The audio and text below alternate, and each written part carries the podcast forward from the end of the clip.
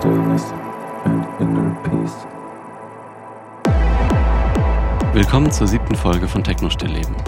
Dieses Mal unterhalten sich Andi, Johann und einer der Arnes mit Lina Orsin und Yannick Weineck.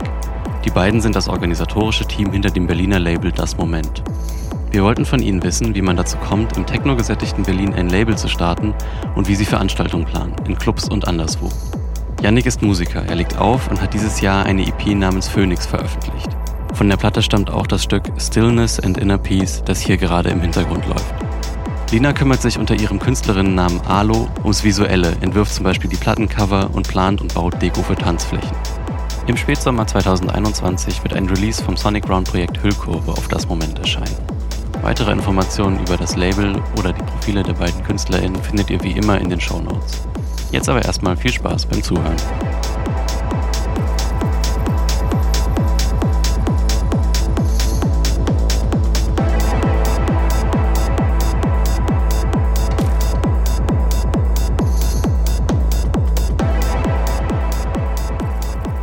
Ja, cool. Äh, heute haben wir zu Gast Lina Orsin und Yannick Weineck vom Kollektiv oder vom Label, Schrägstrich Kollektiv Das Moment. Und mit dabei sind heute wieder Andi Schuller, Johann Nagel und ich, Arne Jans. Ja, ich freue mich ganz besonders, euch äh, heute hier zu haben, weil, oder wir freuen uns. Ich habe euch nämlich ähm, ja, eigentlich auch nur über mein erweitertes Netzwerk kennengelernt, über meinen Boulder-Kumpel Konsti, schaut halt an der Stelle. Wollt ihr vielleicht kurz was erzählen? So, wie seid ihr auf die, auf die, überhaupt auf die Idee gekommen, ein Label in Berlin zu gründen oder ein Kollektiv zu gründen, wo es ja in Berlin eigentlich schon, naja, sag ich mal, zahllose Labels gibt? Also, es hat bei mir tatsächlich damit angefangen, dass ich Musik produziert habe und dann ähm, die halt einfach zeigen wollte und aber auch einen Rahmen dafür schaffen wollte, der zu der Musik passt, die ich halt mache. Und das hat auf jeden Fall ein paar Jahre gedauert. Also ich habe angefangen, Musik zu machen 2012, dann Anfang, angefangen aufzulegen. Dann habe ich angefangen aufzulegen 2014 und das Kollektiv wurde dann 2016 gegründet. Mhm. Ja, und die Idee war dann am Anfang nicht nur sozusagen die Kunst zu zeigen, weil ich zu dem Zeitpunkt eben einfach noch nicht so das große Netzwerk hatte. Ich war auch noch ziemlich jung, so. Genau, die Idee war auf der einen Seite aufzulegen und oder auch dann irgendwann Live-Sets zu spielen, aber auch zu releasen, weil ich eben äh, weder Connections in die Partyszene hatte noch ähm, noch ja eine Plattform zum Releasen von den Tracks. So. Mhm. Und dann war auch irgendwann also relativ schnell klar, okay, wir wollen halt Veranstaltungen machen, die nicht nur einen großen Fokus auf der Musik haben, sondern auch auf dem was das Auge sieht. Ich sage immer, das Auge ist mit, so auch bei Partys. Das gehört einfach dazu. Und ja, dann haben wir, dann haben wir uns ja dann später kennengelernt. Lina. Ja, genau. Ich bin ja 2018 dazugekommen. Ja. Eigentlich so, äh, als der illegale Part äh, mit den Open Airs vorbei war. Da kam ich dann dazu. Das war der gute Part. Jetzt ja, die habe ich leider nicht erlebt, aber also ich hatte ähm, da doch schon viel Spaß da im Keller, die ersten Partys. Ähm, In Köln hier im Keller. Genau. genau. genau. Ja. Ähm, da war ich dann dabei und habe äh, bei, beim Deko machen geholfen und habe da mit meinem, mit meinem Engagement anscheinend so geglänzt, dass ähm, die Jungs sich da dachten, boah, können wir die nicht irgendwie so immer dabei haben? Und ähm, ja, so bin ich dann 2018 dazugekommen. Mhm. Cool, cool. Aber das heißt, äh, Janik, du bist DJ und du, ähm, also ich weiß natürlich, dass du DJ bist, aber ähm, ja, aber das heißt, du hast es ja anscheinend auch nicht so sehr, oder ich dachte eine ganze Zeit lang, es wäre viel selbstverständlicher, dass ähm, DJs auch produzieren, aber habe irgendwie dann im Laufe der Zeit irgendwie festgestellt, nee, die meisten DJs produzieren, produzieren gar nicht. Und ähm, ja, wie bist du da zum Produzieren gekommen? Oder hast du vorher schon, hast du noch, kommst du aus einer anderen Richtung? Hast du schon eine andere Musikrichtung, aus der du kommst? Ich habe eigentlich gar keinen musikalischen Hintergrund, außer, außer dass meine beiden Eltern Bluesmusiker sind. Ah. Ähm, aber abgesehen davon, also die singen, die singen halt beide, ne? Ähm, aber abgesehen davon kam das ziemlich spontan einfach über einen Kollegen, der meinte, jo, ich habe hier Ableton. Willst du auch? Und ich war so, ich dachte mir halt so, ja, keine Ahnung, warum nicht? Dann habe ich es ausprobiert und seitdem bin ich konstant dabei geblieben und es hat mich nie wieder losgelassen. Hm. Und also ich habe dann auch, ich dachte halt auch irgendwie am Anfang, okay, ja, die ganzen so DJs, die man kennt, das sind auch alles Produzenten.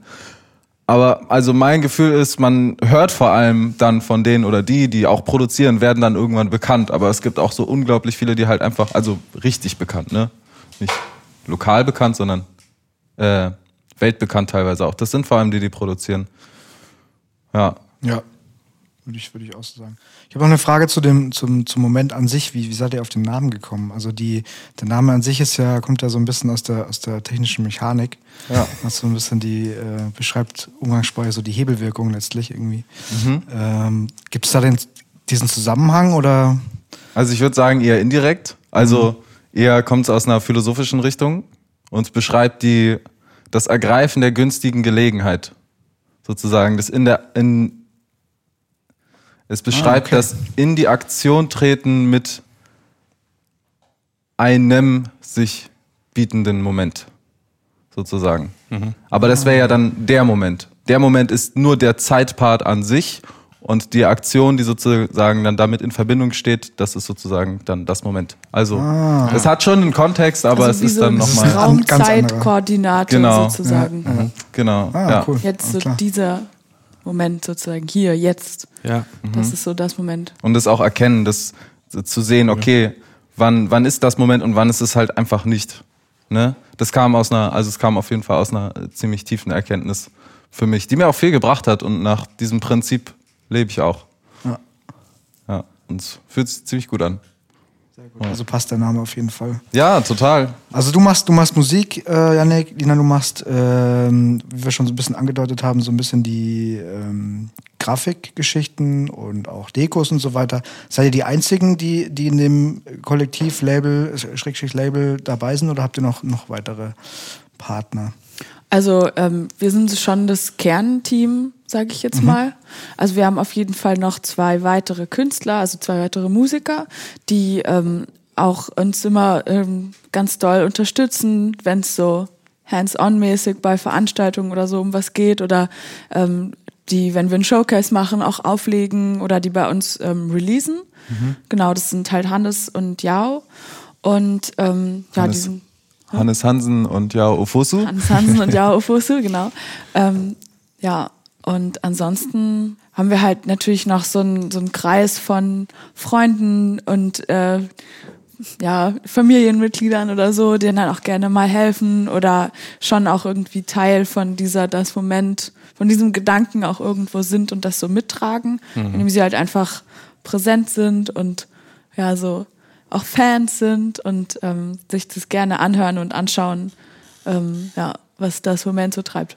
Und das, also es fluktuiert ja auch immer ein bisschen. Ne? Manche Menschen rotieren dann näher, manche Menschen rotieren weiter weg. So und ich, ich merke das schon auf jeden Fall, dass es da viele, viele gibt, die vielleicht jetzt nicht sozusagen ähm, offiziell mit dabei sind, wie ja Ofust und Hannes Hansen, sondern die halt einfach so sehr nah sind und wo man, wo ich dann auch immer wieder das Gefühl kriege, ah, okay, ja, mal gucken, wo sich das noch hin entwickelt. Also es wächst auf jeden Fall gerade sehr schön zusammen und auch mit so sehr lieben Menschen. Was, also das, das habe ich irgendwann gemerkt, dass mir das voll wichtig ist, nicht mit Menschen zu tun zu haben, die gute Musik oder schöne Kunst machen, sondern die auch irgendwie äh, mit Herz dann irgendwie, die mit Herz bei dieser, bei dieser Idee, bei dem Projekt, bei dem Label sind. So und da richtig Lust drauf haben. Also ihr seid da auch in Zukunft äh, offen für, für dass, es, dass ihr euch nochmal vergrößert oder, oder wollt ihr, fühlt ihr euch schon so als, als Duo quasi ähm, so mit den Rollen, mit den Entsch- Entscheidungsfindungen und so weiter und so fort ganz, ganz, ähm, seid ihr ganz glücklich damit? Also ich würde sagen, es hängt ganz von der Entscheidungskompetenz ab. also, ne, ich, also ich bin auf jeden Fall offen. Das bedeutet nämlich natürlich auch, dass man mehr Projekte, größere Sachen äh, an den Start bringen kann. Ja. Ähm, aber ich denke mir so Qualität über Quantität, lieber kleinere Projekte, die dafür ähm, gut laufen und unter denen auch keiner leidet, weil es vielleicht zu viel Workload ist.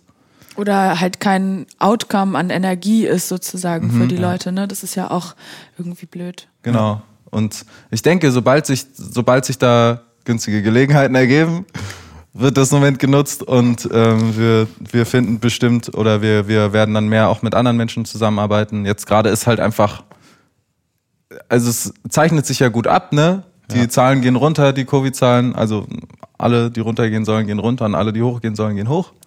Das ist schön. Das heißt, da bin ich auf jeden Fall, da, da werden meine Augen offener, mein Geist wacher. Ähm, aber forcieren werde ich da auf jeden Fall nichts. So, ich schaue, was sich ergibt und Mhm. werde die Augen offen halten. Ja. Ich fand das ja ganz spannend, als ihr davon erzählt habt oder als du davon erzählt hast, wie ihr so zusammen dann äh, euer Projekt, an eurem Projekt arbeitet. Ähm, weil bei uns ist das ja, also ich meine, bei uns ist es ja ähnlich. Wir haben ja auch irgendwie ein Projekt, dann zum Beispiel ähm, seine letzte EP.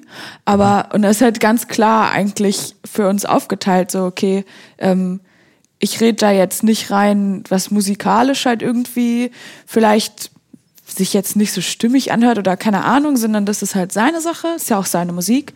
Ähm, und das Cover und das, die Wirkung davon, das ist halt mein Part. Und wir vertrauen uns halt beide, dass, weil wir halt beide auch einen sehr, sehr ähnlichen Standard haben an, an Qualität und an Erwartungen und Ansprüchen. Wir vertrauen uns da halt, dass es halt so wird, wie es halt am besten ist für diesen, für dieses Projekt. Und das ist halt irgendwie ganz cool, weil wir uns dann da nicht so irgendwie reinreden.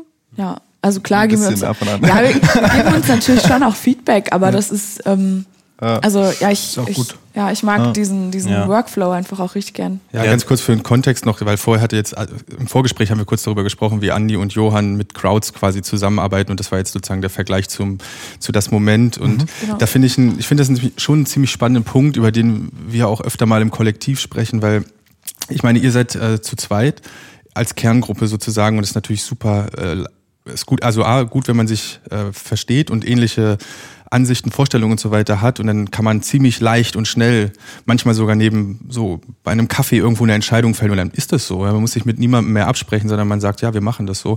Und so ist es ja auch in unseren Projekten, also in den Musikprojekten, was ich bei allen möglichen, also bei den im Kollektiv Sonic Ground andockenden Projekten, da funktioniert das alles ähnlich, aber dann in, im Sonic Ground ist es halt alles so ein super basisdemokratischer und manchmal auch, also das muss man schon sagen, ist auch ein mühsamer Prozess, den alle schätzen, aber es ist schon überraschend, wie, wie Entscheidungen manchmal echt erkämpft werden müssen. So, das ist schon interessant. Aber es ist ein, ist ein cooler Prozess. Es hat alles so Vor- und Nachteile. Aber wir sind halt viele Leute und das hat natürlich dann Vorteile auf Veranstaltungen. Und das, da frage ich mich, so, wie macht ihr das dann, wenn ihr jetzt zu zweit, also ich habe, also ihr habt diesen äh, Bazar Bizarre zumindest jetzt auch, ist ja alles vor Covid, ne? Ich meine, ähm, im Jam gemacht oder habt ähm, die Transition Also im der- Mensch Meier, ist das auch eine Veranstaltung von euch oder war das eine Kooperation? Also der, der Bazaar Bizarre ist tatsächlich keine Veranstaltung von das Moment gewesen, sondern das ist halt der Bazaar Bizarre, das ist ein eigenes Projekt, was ich auch mit... Aber es ist schon von euch, dachte ich, oder nicht? nee, nee, nee, Ah, nee. okay, Also okay. von mir und meiner Schwester. Wir haben den Ah, zusammen organisiert. ja. Und ich habe da halt Workshops gemacht oder Deko oder so. Genau. Also nicht offiziell das Moment, aber Ja. naja. Natürlich. Halt Confused. Ja. So, ja. Aber Transition war auf jeden Fall so eins der, oder ja doch eins der größten Projekte und auch der wichtigsten Projekte für. Das war, das, Für uns. das war die größte Clubveranstaltung. Ja. Weil Das ist so meine Frage. Wie macht ihr das denn? Also Mensch Meier ist jetzt nicht gerade ein kleiner Club. Also zumindest, ich weiß nicht, wie, ob da alle, ob alle, alle Floors offen waren. Ja. Ja. Aber ähm, wie macht ihr das dann, wenn ihr da zu zweit seid? Also macht ihr das dann nur zu zweit oder sind dann Jao und Hannes mit am Start oder noch Freunde? Wie, wie kriegt ihr das hin, dann unter einen Hut zu bekommen? Stell ich mir schon schwierig vor. Nee, also zu dem Zeitpunkt waren wir drei Leute, ähm, ich glaube aber auf jeden Fall, also drei Leute im Kernteam, ne? Im, im organisatorischen Kernteam. Ich möchte es nochmal sagen, weil du ja vorhin meintest, wir sind ein Duo, also wir sind im, im organisatorischen Team bei das Moment zu zweit, aber im künstlerischen Team bei das Moment zu viert. So, nur dass das nochmal klar ist. Zu dem Zeitpunkt, als wir die Transition im Mensch Meier gemacht haben, waren wir zu dritt. Ich bin mir aber nach wie vor sehr sicher, dass wir das auf jeden Fall auch zu zweit gut hinkriegen würden. Wenn du da nicht So. deine Gehirnerschütterung gehabt hättest. Wenn nicht, weil Das ja, war so ein bisschen doof. ja, aber es hat ja trotzdem alles gut funktioniert. Ja, ähm, ja eine Lehre habe ich aber auf jeden Fall rausgezogen und zwar, ähm, ich werde nicht mehr bei meinen eigenen Veranstaltungen als Night Manager arbeiten, auch wenn mir das sehr viel Spaß macht. Aber also das ist dann einfach ein, eine Aufgabe zu viel. Also neben, wo du selber auch noch spielst, dann spielst Genau. und bist da, ja. So, Okay, und also ich, ich war vielleicht sogar auch, wenn ich das nur das Event veranstalten würde, vielleicht auch dann würde ich sagen, okay, Night Management. Vielleicht kurz für Leute, die nicht wissen, was es ist. Ach so, ja, also der, der Night Manager oder die Night Managerin ist im Prinzip die Person, bei der während der laufenden Veranstaltungen die Fäden zusammenlaufen. Also sozusagen die Person, die der Mittelpunkt der Kommunikation zwischen den ganzen einzelnen Positionen ist und wo und auch die Person, die gleichzeitig äh, die Verantwortlichkeit hat, was ähm, Auszahlungen angeht, etc. Ähm, und bei solchen großen Veranstaltungen in der Regel hat man halt immer zwei Menschen, die diese Funktion haben. Einmal die Person aus der ähm, aus dem veranstaltenden Team und dann halt noch die Person aus dem Clubteam. Also sofern es keine Hausveranstaltung ist, ne, sondern eine fremdgebuchte oder so. Genau, und bei den beiden läuft es dann zusammen. Dann gibt es noch andere Bezeichnungen, CVD, Chef vom Dienst, bla bla bla. Das ist jetzt vielleicht ein bisschen zu, viel, zu tief drin, aber ja. Du seid genau. Orientierung, ja. Ja, genau. Ja, an sich haben wir halt wirklich mehrere Monate lang intensiv diese Veranstaltung geplant Ja. und ähm, uns da eigentlich, also ja, wir haben halt super viele Zeitpläne erstellt und die halt hin und her geschoben, dass das halt auch alles hinhaut. Ja. Ähm, so ich habe halt für jeden Floor ein sehr ausführliches Deko-Konzept erarbeitet, wo halt, wo halt was hinkommt, wie viele Leute man für was zum Aufbau braucht, wie lange ein Deko-Element halt aufgebaut werden muss und ja, und das ist halt nur dann der Tag der Veranstaltung. Dann haben wir auch noch extra Deko für die Veranstaltung gebaut. Da haben wir auch, keine Ahnung, ich glaube, ich habe insgesamt so 60 Stunden Deko gebaut oder so. oder länger, ich weiß nicht mehr. Aber halt, also nur die Dekobauzeit und dann die ganze Konzeption und Planung war ja auch nochmal, ähm, kommt dann auch nochmal oben drauf. Ja, also ähm, das war schon so ein großes Projekt auf jeden Fall. Das klingt auf jeden Fall nach viel Arbeit. Also wir haben uns immer so die Sachen eher aufgeteilt dann, ne? dass man jeder so Stundenslots hat, damit man auch mal was anderes machen kann. Weiß ich, Technikbetreuung hat man in vier Stunden einen Slot und betreut.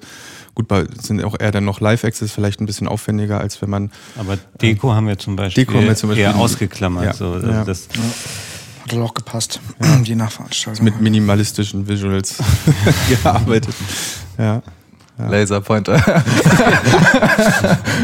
Kriegt jeder am Einlass einen ans Handgelenk geschnallt und dann ja, ich glaube da Ja, schon. Ne? keine schlechte Idee. Ja, apropos Partys, ähm, habt ihr irgendwie äh, also auch schlechte Erfahrungen auf euren Partys gehabt? Also wo, ich nenne mal die Buzzwörter Sexismus, irgendwie, ähm, wo sich Frauen nicht, nicht, nicht gleichberechtigt behandelt gefühlt haben oder sonst was? Oder war das eigentlich nie ein Thema, allein dadurch, dass ihr es auch schon so vielleicht angepriesen habt, die Party? Vielleicht Mensch Meier ist auch nochmal ein Ort, wo sowas ein Club, der, wo sowas eher wahrscheinlich nicht passiert als in anderen Clubs. schon ein krasses Gespür dafür. Ähm, aber ich wollte trotzdem mal das, das Thema ansprechen, ob, ob ihr da Erfahrungen habt. Und wenn nicht, habt ihr sonstige Erfahrungen in eurem, in eurer, in eurem Cluballtag? Also, ähm, also uns persönlich ist halt Zivilcourage super wichtig. Mhm. Und ähm, ich glaube, das tragen wir auch in unseren Freundeskreis oder naja, Gleiches und Gleiches zieht sich an. Also so die Leute, mit denen wir uns umgeben, die ticken da auch ähnlich und sind da auch sehr sensibilisiert, würde ich sagen. Ähm, wir haben auch viele Freunde von uns, die auch auf Veranstaltungen ähm, gerne diesen Awareness äh, teilnehmen, also halt rumlaufen und halt schauen, dass es einem gut geht und so. Ähm, ja, ich glaube, ähm, da, da haben wir einfach äh, ganz tolle Menschen in unserem Umfeld. Und wenn die auf unsere Veranstaltung kommen und halt ihre anderen tollen Freunde mitbringen, dann ist da halt eigentlich ganz, ganz wenig Raum für, für solche Übergrifflichkeiten oder so, wenn halt alle aufeinander aufpassen und Ja. ähm, ja, und alle halt schauen, dass die Atmosphäre schön ist. Also jetzt von unseren Veranstaltungen habe ich sowas äh, gar nicht mitbekommen. Und äh, wenn irgendwie jemand sich so ein bisschen unangenehm verhalten hat, was so an der Grenze zur Übergrifflichkeit war, sage ich jetzt mal, also irgendwie so, so unangenehm geflirtet hat oder irgendwas, dann ähm, und ich habe das mitbekommen, dann war ich auf jeden Fall da und habe halt gesagt, hey, schau mal, das ist halt irgendwie nicht so cool. Ähm, und entweder hat die Person es dann halt eingesehen und ist gegangen oder hat sich beruhigt oder ja, eigentlich mehr mussten wir eigentlich auch noch nicht machen, oder? Also jetzt so ein Türsteher oder Security oder so. Also das habe ich auf anderen Veranstaltungen äh, schon öfter gemacht, dass ich da dann ähm, zu den Türstehern bin und gesagt habe, also die Person, die äh, kommt hier nicht klar oder ähm, belästigt mich und meine Freundinnen oder so. Also da bin ich auch rigoros. So, wenn ich halt merke, dass, dass da jemand ähm, Faxen macht und ähm, die Leute belästigt, dann bin ich da, also da zögere ich nicht, weil sowas ist, also Clubs und Veranstaltungen, so Partys, das sind halt Räume, wo sich jeder wohlfühlen soll und wo sich jeder irgendwie nicht Gedanken darum machen muss, oh, vielleicht tanze ich jetzt irgendwie den zurück an oder so oder hm, jetzt muss ich schon wieder auf den anderen Floor, weil der ist schon wieder irgendwie mir hinterhergelaufen oder so. Das ist einfach nicht der Sinn, warum man halt feiern geht, sondern also aus, aus meiner Perspektive. Ja. Manche sehen das vielleicht anders, aber aus, ja, also so ist meine Perspektive dazu. Und ich bin auch ganz froh, dass es bei uns so nicht Thema ist irgendwie. Also wir haben auch also seit der ersten Veranstaltung immer Security gehabt, auch bei den illegalen Veranstaltungen.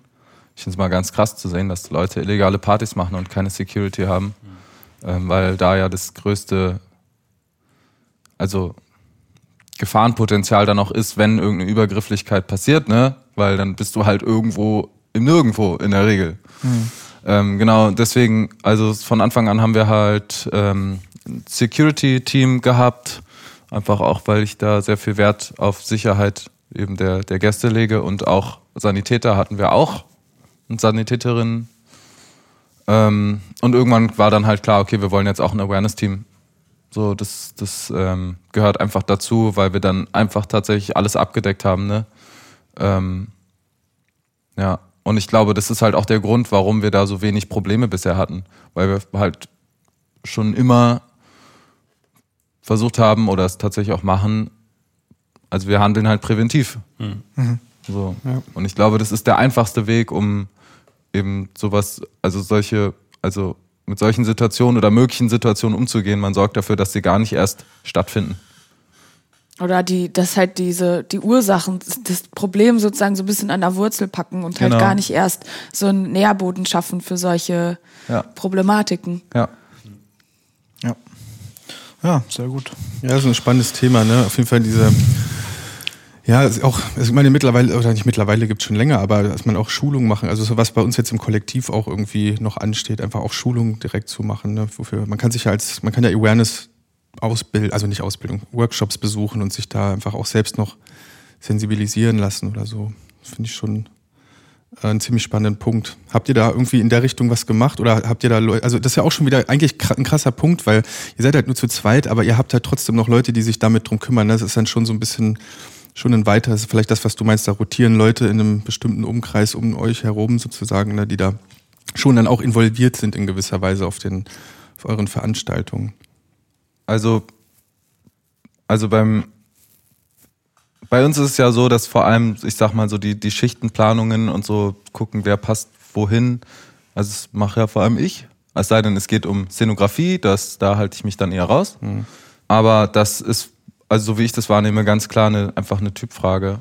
Zu manchen Menschen passt es, manche Menschen sind sehr empathisch und aufmerksam und können sich auch gut spontan in aufwühlende Situationen reinfühlen und gleichzeitig bei sich bleiben, um sozusagen den Raum zu halten. Und wer das kann, der, also die, also ich hatte zum Beispiel den Eindruck, bei uns war es dann meistens so, dass die Menschen dann von sich aus so waren, so ja, ich habe Bock auf Awareness. Ähm, und das waren dann, also es waren dann auch immer Menschen, bei denen ich eben ein entsprechendes gutes Gefühl hatte, weil ich sie einfach kannte und weil ich schon ähm, viele Situationen erlebt hatte, wo ich gemerkt habe, okay, die sind, die haben halt all diese Qualitäten und auch ähm, Fähigkeiten, die es halt dafür unabdingbar braucht. Und es gibt halt auch Menschen, die sind sehr lieb und ähm, die sind auch, also total gute Menschen, aber die sind vielleicht manchmal dann doch ja plump einfach, wenn es so um empathische Situationen geht. Und da kann man natürlich sensibilisieren, aber und, und halt schauen, okay, vielleicht macht so eine Schulung und sowas Sinn, aber ich glaube, am meisten Sinn macht es wirklich, wenn man schaut, okay, wer hat schon diese Grundqualitäten dafür, für das Awareness-Team und dann mit denen zum Beispiel in so einen Workshop oder in eine Schulung geht, weil auch da, auch beim Awareness-Team gilt natürlich ganz klar äh, Qualität über Quantität. Lieber hast du zwei, drei Leute, die gerne Verantwortung übernehmen und die mit offenen Augen rumlaufen, als dass du zehn Leute hast, die sich die ganze Zeit die Verantwortung zuschieben und sagen, ja, also eigentlich will ich gerade so ein bisschen feiern oder keine Ahnung. Und Ja, oder- allgemein ist ja. das halt sowieso so bei den bei den Positionen besetzen sozusagen auf der Veranstaltung oder davor und danach. Das macht am meisten Sinn, wenn die Leute da halt Lust drauf haben. Und Mhm. sonst, äh, also es macht nicht so viel Sinn, irgendwie Leuten hinterher zu rennen, so komm, so, was ist Aufbau, wie sieht's aus, so, oder schlimmsten noch Abbau. Ähm, ja, ähm, das, das macht nicht so viel Sinn, da irgendwen einzuspannen, der da nicht so Lust drauf hat. Ja. Voll. Wenn ihr die Möglichkeit habt, wenn es, wenn es möglich ist, dass ihr zu jedem, für jeden Slot irgendwie findet, der da Bock drauf hat, dann ist es äh, perfekt. Ja, das, das, sich da nicht immer so keine Gedanken machen. Das funktioniert natürlich auch halt nicht, nicht Ja, ja. immer, immer, ne? Aber ja. Aber Netz, man Klingt hat das ja auch schon ein. Netzwerk. Ne? Ja. Schön. Äh, ich würde, ihr habt vorher über die letzte EP von, von dir, Yannick, ähm, die habt ihr schon kurz angesprochen, um die, über die Zusammenarbeit von, von dem Logo und der Musik. Ähm, die heißt Phoenix EP, ist vor drei Wochen. Also Ja, ich glaube Mai? drei Wochen, Mitte Mai. Mitte Mai rausgekommen. Ja, vor einem Monat, oder? 21. Mai 2021, ja. lass uns da mal kurz reinhören.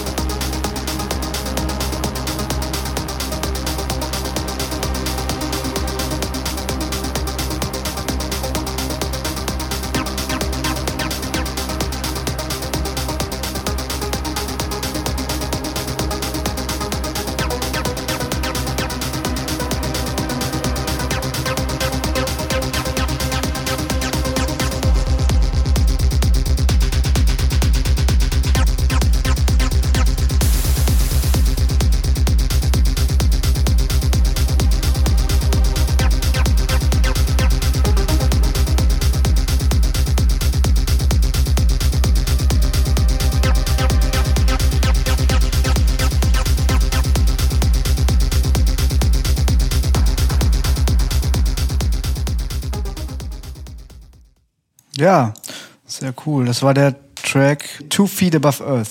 Richtig. Ja. Richtig, ja. Ja, was mich natürlich interessieren würde, ich meine, wir sind natürlich auch ein technisches, ähm, ein Kollektiv mit technischem, technischem Hinter- Hintergrund, wie du an so eine Produktion rangehst. Und dann vielleicht auch, du, Lina, wie du dann die, die, äh, die Musik als Vorbild nimmst, weil ich glaube, so ist es, und daraus dann das Cover entwickelst. So, wenn ihr da ein paar Sachen drüber sagen wollt, ähm, wäre schön. Ein paar Betriebsgeheimnisse aus Paar Ja. Betriebs- nee, auf keinen Arne Fall. mit. Steno. Ja, los. Also was mich interessieren würde, wie, ich meine, Ableton hast du gemeint, du produzierst mit Ableton. Ähm, da wäre wär die erste Frage vielleicht, wie, wie produzierst du generell? Also fängst du in der direkt in der Arrangement-Ansicht an, äh, wie bei anderen DAWs auch, oder ist es eher so ein, so ein Gejammer am Anfang und du baust dir so deinen dein, äh, Klangkosmos auf und daraus entwickeln sich dann, dann Stücke oder, oder Passagen? So, das wäre vielleicht so. In der Regel fange ich im ähm, Session View an tatsächlich. Ähm, also früher, früher habe ich meistens im Arrangement, äh, Arrangement View angesch- äh, angefangen, die Tracks zu produzieren. Ich habe aber gemerkt, dass mein Workflow einfach viel geiler ist, wenn ich im Session View anfange, weil ich sozusagen da dann wie so kleine Momentaufnahmen erschaffen kann, Momente, die ich gut finde, die mich reizen, Klänge erschaffen kann, äh, fusionieren kann, die mich reizen. Mm, und mir dann einfach auch mehr Mühe mit den einzelnen Sounds gebe. Ähm, und dann in der Regel, wenn ich sozusagen wie so eine Art Grundstruktur habe oder alle Elemente oder die meisten Elemente zusammen habe, dann, dann fange ich halt an, sozusagen das alles einzuspielen. Also ich habe eine Push, so damit geht es ziemlich gut. Für die Und- Leute, die es nicht wissen, das ist ein MIDI-Controller für, äh, für per, äh, also nur direkt für für, Ableton, für Ableton. Genau, hergestellt. Ableton, genau, das heißt ja Ableton Push, ähm, habe ich jetzt nicht gesagt, genau. Also mit der Ableton Push in Ableton produziere ich und dann ist halt, also in der Regel geht es ziemlich schnell, dass sozusagen das Arrangement steht, sobald die Hauptelemente einmal da sind. So manchmal, also ich würde sagen, so 80 Prozent der Tracks mache ich vielleicht so in drei, vier Stunden oder so. Oder oder auch mal weniger, mal mehr, je nachdem. Aber wenn die Elemente stehen, also wenn du die Elemente Nee, mit, mit Elementen. Also mit so- Elemente bauen. Das ist, genau, genau. Und das geht dann also echt, echt fix. Manchmal ist es dann auf zwei, drei Sessions aufgeteilt, manchmal ist es eine Session, je, nach, je nachdem, wie viel Energie ich halt gerade habe und wie sehr ich in diesem Projekt auch drin, drin, drin bin. Ähm, was dann halt immer lange dauert, ist, wenn halt dann diese, dieses Arrangement steht, wenn der Track zu 80% fertig ist, dann ist er halt nur zu 80% fertig. Und dann geht halt das Rumgefeile an. Und äh, da muss ich auch sagen, dazu sagen, da bin ich auch manchmal ein bisschen faul. So, ähm, weil ich gerne einfach, also jetzt gerade wandelt sich das ein bisschen, jetzt gerade schaue ich mehr in diese technische, ähm, synthetische Richtung auch ähm, und bin da tiefer drin. Aber früher war das auf jeden Fall so, dass ich dann dachte, okay, komm jetzt, äh, also der Track ist jetzt äh, ne, nicht, nicht zu 100% fertig, aber irgendwann habe ich gesagt, okay, bei 95% ist Ende, weil der Track wird einfach nicht fertig und irgendwann wird er einfach nur, hast du halt keinen Bock mehr drauf. Dann sitzt du da zum hundertsten Mal dran und bist so, ah, dieses eine Element, da müsste jetzt, also der Sweet Spot ist noch nicht ganz gefunden, so. Das, äh, genau, da, da, also da hatte ich auch mal ein Jahr lang Blockade tatsächlich. Nur deswegen, weil ich einfach nicht fertig geworden bin, weil ich dachte, okay, es ist noch nicht perfekt genug. Mein Anspruch ist noch nicht befriedigt. Und irgendwann habe ich gerafft, okay, mein Anspruch, wird nie befriedigt sein, weil ich perfektionistisch bin.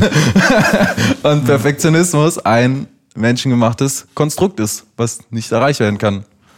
So subjektiv vielleicht, aber naja gut, ist nochmal eine andere Diskussion. Ähm, ich für meinen Teil habe irgendwann festgestellt, okay, ich versuche es wirklich gut zu machen und mit jedem Projekt wachse ich auch. Ich habe den Eindruck, jedes Projekt klingt besser als das davor. Die Produktion, die ich jetzt gerade mache, an denen ich jetzt dran bin, finde ich zum Beispiel schon viel geiler als die, die EP, die ich da rausgehauen habe. So, weil das, die EP, ja, die Tracks sind ja über ein Jahr entstanden und vor einem Jahr war ich noch an einem ganz anderen Punkt, als an dem ich jetzt bin. Trotzdem finde ich die EP super, stehe da auch hinter, aber der Workflow, den ich da bei der EP hatte zum Beispiel, war auch ein anderer. So, Das ist vielleicht auch wieder das, was du vorher gemeint hast, das ist halt in dem Moment entstanden und das war halt der Ausdruck aus dem Moment und jetzt Ja. bist du halt woanders. ja, genau. Ja, Johann, du meintest doch sowas auch schon mal, ne? Wenn du, wenn bei dir anfängt ein Track, dass er die, dein eigener Track bei dir zum Ohrwurm wird, dann ist eigentlich schon das Kind in den Brunnen gefallen, so ungefähr. Das kann bei Johann, glaube ich, nicht passieren. Nee, deshalb war deshalb so schnell. Ich weiß nicht mehr, in welchem Kontext ich das gesagt habe, aber auf jeden Fall kenne ich diesen Moment von, wenn ich einen Track anfange, so am Anfang und ich gehe dann nach Hause und er ist noch nicht fertig und ich komme am nächsten Tag wieder und dann, ja, ich weiß, ich habe gestern was gemacht, aber ich weiß gar nicht mehr, wie es klingt. Und dann höre ich es quasi wieder zum ersten Mal. Und das, Das ist so dann geil. So, so geil und inspirierend. Und dann kann man schön, also im besten Fall schön direkt dran weitermachen, aber wenn man dann den Punkt erreicht hat, wo man zurückkommt und weitermachen möchte, weil der Track halt nicht fertig ist, aber man weiß halt, weil man ihn dann inzwischen so oft gehört hat, ich, vielleicht ist es Ja, das, dieses- vielleicht ist das dann, ja, ja. Ja, und dann fehlt die Inspiration irgendwann. Dann Ja. ist man in der Schleife drin. Ja, man kriegt ja auch so ein bisschen Abstand zu. Also ich finde es auch total nachvollziehbar, dass du sagst, dass du jetzt, also nee, ich meine das jetzt auch nicht negativ, sondern dass man so einen Abstand zu der, der jetzigen EP bekommt, sobald man was Neues anfängt zu machen, weil das ist dann, das ist nicht schlechter geworden oder irgendwas ist genauso gut wie vorher, aber man fängt, also man hat es ja auch irgendwann, hat man sich sehr, sehr ja, vermutlich hört, dauert es eine ganze Weile, bis Leute deinen eigenen Track so oft gehört haben wie du. Also mir geht's zumindest oft so. Man kennt dann seine Tracks schon ganz gut. und so im Detail. so Und, in und so genau in so unangenehmen Detailfragen, die dann eigentlich niemanden irgendwie auffallen. Und dann ist es eigentlich ganz schön, wenn es dann einfach so, wenn es dann einfach das, okay, jetzt der Punkt ist erreicht, weg damit und jetzt geht was Neues los und dann brennt man wieder dafür und dann ist das andere schon wieder gefühlt so weit weg. Also so ist es zumindest bei mir auch. Also das kann ich auch äh, beobachten. Aber es gibt dann auch ähm, manchmal, bei mir ist es manchmal so, ähm, gibt es dann den Punkt, ja, okay, ich habe mich jetzt zwar weiterentwickelt von dem, was ich damals gemacht habe, von einem Jahr meinetwegen, aber ich höre jetzt das von, von einem Jahr und verbinde das mit dieser Situation und dann kriegt das so was Nostalgisches und das ist auch Ja. irgendwie voll schön, wenn man, wenn ich weiß, ah, okay, das, ich bin zwar nicht mehr an dem Punkt, aber ich war mal da und, und es äh, symbolisiert diese Entwicklung, die man seitdem gemacht hat. Und dann, dann hat das auf einmal so ein, ähm, ja, wird das zu so einem, so, so einem ähm, Meilenstein irgendwie. Ja. Weil es gibt jetzt schon noch, also ich, ich habe jetzt gerade schon noch ein paar Fragen auf dem Zettel, die in diese Produktionsrichtung gehen, aber Andis ursprüngliche Frage war ja quasi, gehen wir erstmal darauf vielleicht ein, die Verknüpfung dann jetzt zu dir, Lina. Wie, wie greifst du denn das auf, was äh, Yannick da produziert hat und wie fließt jetzt das, wie fließt dein künstlerischer Prozess dann da rein? Also im Großen und Ganzen ähm, im Großen und Ganzen haben wir halt für die für alle EPs von das Moment ähm, schon so bestimmte oder habe ich so bestimmte Designkriterien dann schon festgelegt, also wie wie die halt optisch aussehen sollen und dass die halt auch irgendwie einer gewissen ähm, Ästhetik auch folgen. Zum Beispiel die EP-Cover sollen alle ähm, irgendwie eine gewisse Dreidimensionalität aufweisen. Ähm, genau. Und als wir noch, zum Beispiel im Vergleich, als wir noch auch noch Singles ähm, rausgebracht haben, die waren eher so zweidimensional. Und prinzipiell ist halt mein, mein Stil sehr geometrisch ähm, angehaucht. Also Und da sticht äh, ja diese EP auf jeden Fall definitiv hervor. Also weil das ist jetzt, ja. also es hat mich schon, also ich war auf jeden Fall überrascht, als ich es gesehen habe, Ja. äh, weil das ist auf jeden Fall nicht äh, ich liebe Dreiecke, sondern das Wie sieht sie Ja, tatsächlich ähm, spiegelt sich da meine Entwicklung auch äh, ziemlich doll wieder, finde ich, in dem Cover, weil, ähm, also jetzt zu den Dreiecken ganz kurz, das ist für mich auch wie so ein, ähm, wie so ein Zuhause, so Dreiecke. Ähm, also ähm, da kehre ich halt irgendwie zurück, wenn es mir nicht gut geht oder wenn ich halt irgendwie Stabilität und Sicherheit brauche, dann komme ich so zu diesem Stil zurück, weil ich da so so drin bin, so zu Hause bin. Also als du, Johann, eben gemeint hast, ähm, du hast dann so einen Ohrwurm und dann musst du da erstmal raus. Ich liebe das. Wenn ich so, also wenn ich einen visuellen Ohrwurm sozusagen habe von einem Augenwurm. Keine Ahnung. Klingt jetzt irgendwie eklig, aber ähm, also ja, wenn ich halt so diese, wenn ich so diese Bilder halt wenn die mich halt begleiten, wenn ich die Augen zumache, dass ähm, wenn ich wenn ich so da drin eingetaucht bin, das das ist halt für mich irgendwie ja zu Hause und ähm, ich habe mich jetzt schon im Laufe des letzten Jahres von diesem Stil auch irgendwie so ein bisschen weiterentwickelt und ähm, ja eher so zu also jetzt persönlich mache ich zum Beispiel gerade so amorphe äh, Figuren sehr gerne, also halt die jetzt äh, schon relativ abstrakt sind und so in so eine Richtung, keine Ahnung, man könnte sagen so irgendwelche Mikroben oder halt sowas geht. Ähm, genau und ich habe mich halt auch nie so als eine Künstlerin gesehen, die halt irgendwie so sehr realistische Sachen macht oder so. Ähm, und irgendwie, ähm, also dieser Phönix, der ist auch irgendwie immer realistischer geworden in der Entwicklung. Also der war tatsächlich am Anfang noch sehr geometrisch und sehr weit weg von dem, äh, was dann da letztendlich das Cover draus geworden ist. Und irgendwie, ja, im, im Prozess äh, ist das in meinem, also ja, in meinem Prozess das halt irgendwie immer detaillierter geworden und immer realistischer. Genau, und also für Yannicks EPs haben wir zum Beispiel ähm, so die Grundlinie, dass das sozusagen in einem Universum sich abspielt. Also auch wenn man sich die anderen EPs anguckt, die haben halt auch so diesen Sternenhimmel-Hintergrund, sage ich jetzt mal. Ähm, und sind halt auch irgendwie Objekte, die im Weltraum rumschwirren könnten oder so. Und ähm, das wollten wir auf jeden Fall auch wieder ähm, mit dem Phoenix haben. Und für Yannick war halt, stand halt der Titel der EP schon fest. Ähm, und die Tracks ähm, also ich, ich war ja schon da dabei, sage ich jetzt mal, als die entstanden sind, aber ich wusste jetzt auch nicht, dass jetzt das, was ich dann da höre aus der Tür sozusagen, dass das jetzt so schon für die EP ist. Ähm, aber genau, ich habe auf jeden Fall, ich würde nicht sagen, ich habe die Tracks dann alle schon so oft gehört wie Yannick, aber schon auch sehr oft, ähm, weil ich sehr gerne ähm, für dann für ein Cover mich auch so ganz doll in diese Welt dann reinfuchse und die Tracks halt rauf und runter höre, ähm, um auch diese Atmosphäre irgendwie aufnehmen zu können und dann in dieses Cover zu channeln oder so rein zu reinzubringen, halt was ich da, was ich da empfinde und genau. Und ähm, ja, ich glaube, dadurch, dass wir ja auch so uns auch viel so über unsere künstlerischen Fortschritte austauschen, ähm, kommt dann da auch unbewusst ganz viel mit rein, was ich irgendwie aus unseren Gesprächen mitnehme oder aus den Tracks, die du halt so, die Yannick so produziert. Genau.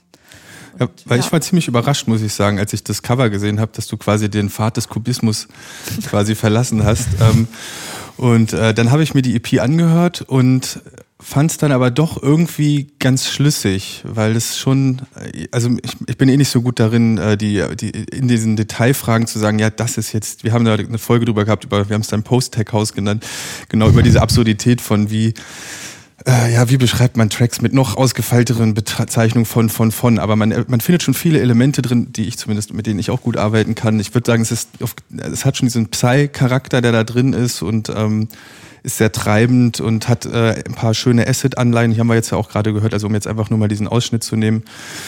Ähm, und da fand ich es dann doch, also weil es nimmt einen dann doch schon so ein bisschen in so eine, ja, in so eine Welt mit. Also ich habe jetzt fantastische. in so eine, ja genau, es hat schon so eine, es hat ein bisschen das Verspielte vom Goa, auch so dieses, also nicht, Mhm. es ist nicht dieses äh, maßlos übertriebene Bunte, so, was ja auch total abgefeiert wird im Goa, dass man es gerade einfach maßlos übertreibt. Das ist hier noch nicht ganz so. Das ist so gerade, würde ich sagen, so an der Schwelle dazu. Mhm, Ähm, aber es ist halt schon so, es nimmt einen in so eine Fantasy-Welt so ein bisschen mit. Habe ich, also für mich war das so, es nimmt einen so ein bisschen auf so eine Psy-Reise mit. Das fand ich ganz, deswegen fand ich es dann doch irgendwie ganz treffend, wenn man die EP gehört hat. Aber davor war ich schon so, dachte ich, ja krass, das ist jetzt schon ein ganz schöner, ähm, ganz schöner Wandel im, im Design, den du da gemacht hast. Ja, na, ich glaube, die letzte EP, die davor rausgekommen ist, das war ja auch die Vortex-EP letztes Jahr, oder?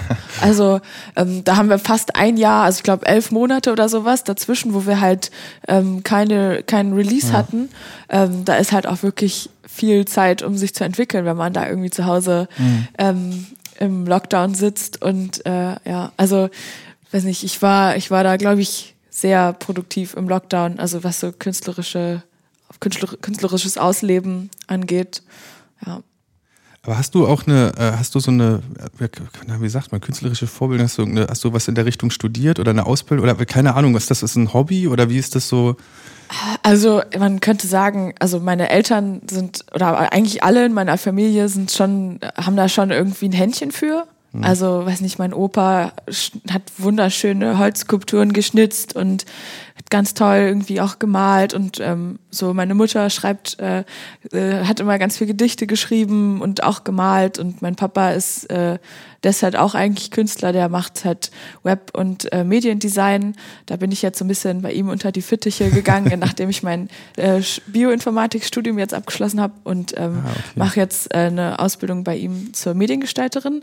Genau, also das war für mich irgendwie immer so, gehört für mich irgendwie immer schon dazu, das irgendwie auszuleben, sag ich mal. Also diese künstlerischen ähm, Bedürfnisse. ähm, ja, genau. Und dann irgendwie in der Schule ist es halt voll untergegangen, weil ich halt auch ganz anderweitig auch noch interessiert war. Und ähm, ja, ist dann immer wieder so aufgekommen, weil ich gemerkt habe, so wow, okay, was weiß ich, in der Pubertät oder so, ich brauche irgendeinen Kanal, wo ich meine ganzen crazy Gefühle irgendwie durchschicken kann. Und das war halt, äh, ja, auch durch ganz viele, ganz viele unterschiedliche Sachen.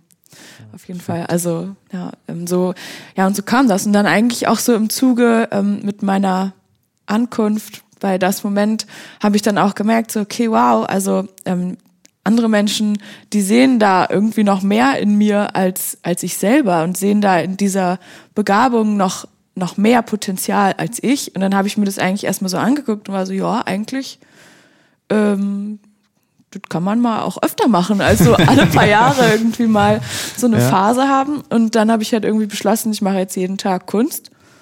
Und jetzt mache ich halt so seit drei Jahren oder vier Jahren, so dreieinhalb Jahren, so seit jeden Tag, jeden Tag mache ich jeden Tag eigentlich irgendwas, ja, Ja, cool. künstlerisches oder jeden zweiten, ja, Das ist eine schöne Ausdrucksform. ja, genau. Cool. Ja, dann lass uns mal äh, auf eure Podcast-Reihen zu sprechen Ah, ja.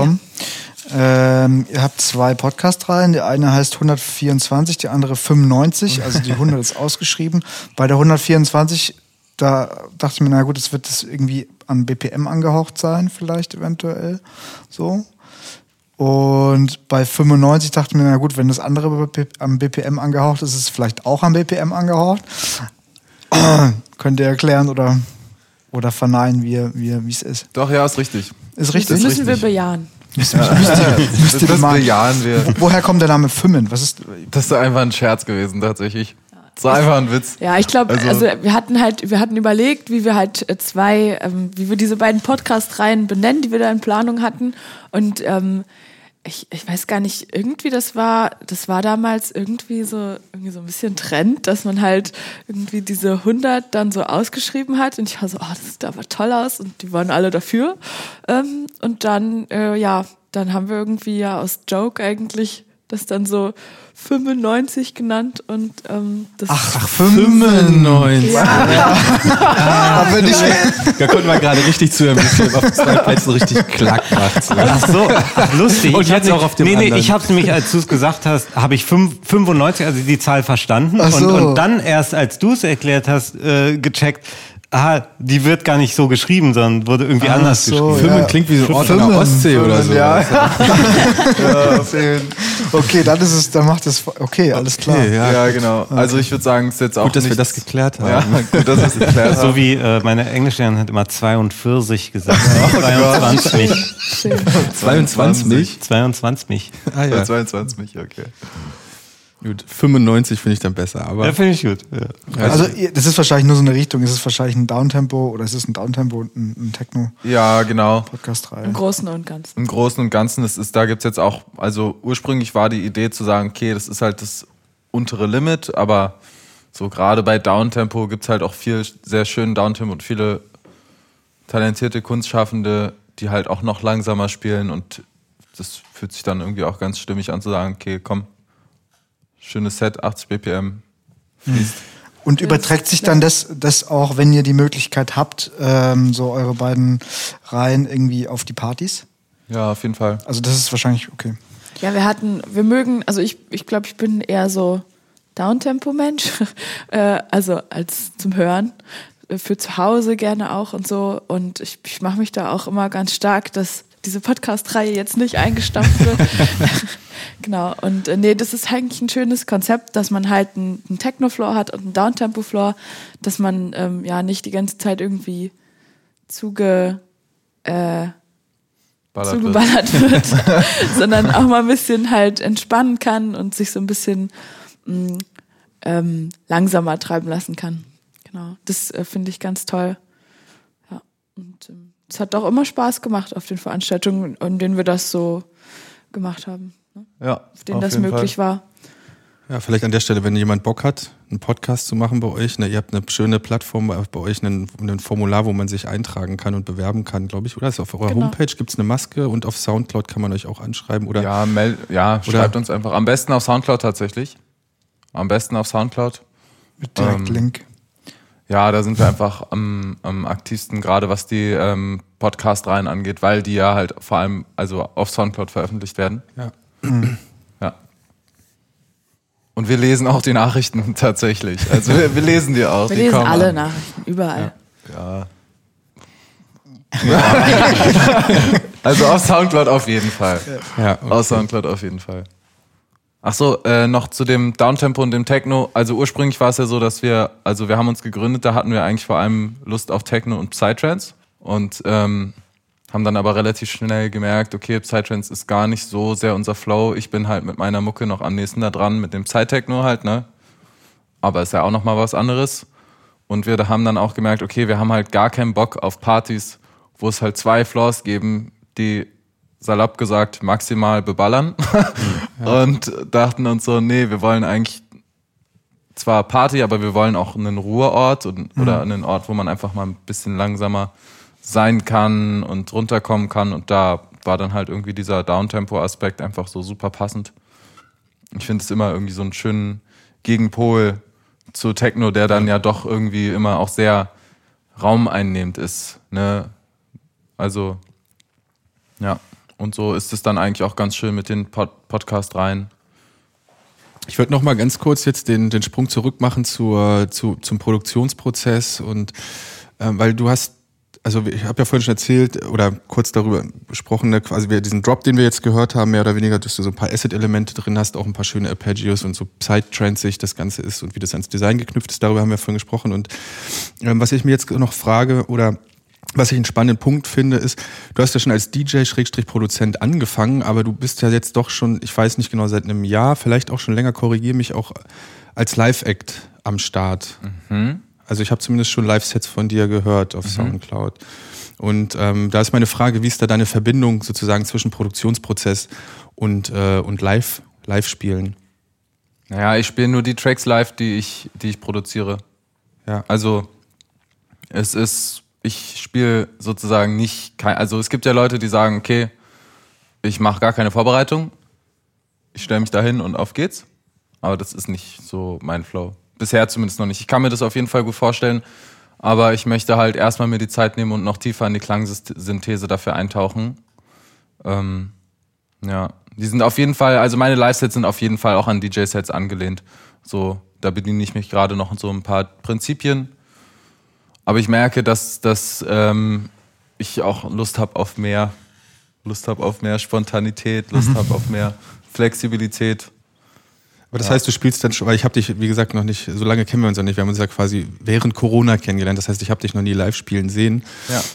Aber das heißt, du machst das dann auch schon mit, äh, mit Ableton oder mit dem, mit dem Pushpad sozusagen. Genau, eigentlich, und, ähm, genau. Das Und steuerst da deine Software-Synthesizer an oder triggerst Spuren oder wie, wie? Spuren tatsächlich, okay. größtenteils. Hab da aber schon, also die, die, die Automationsmöglichkeiten wachsen stetig.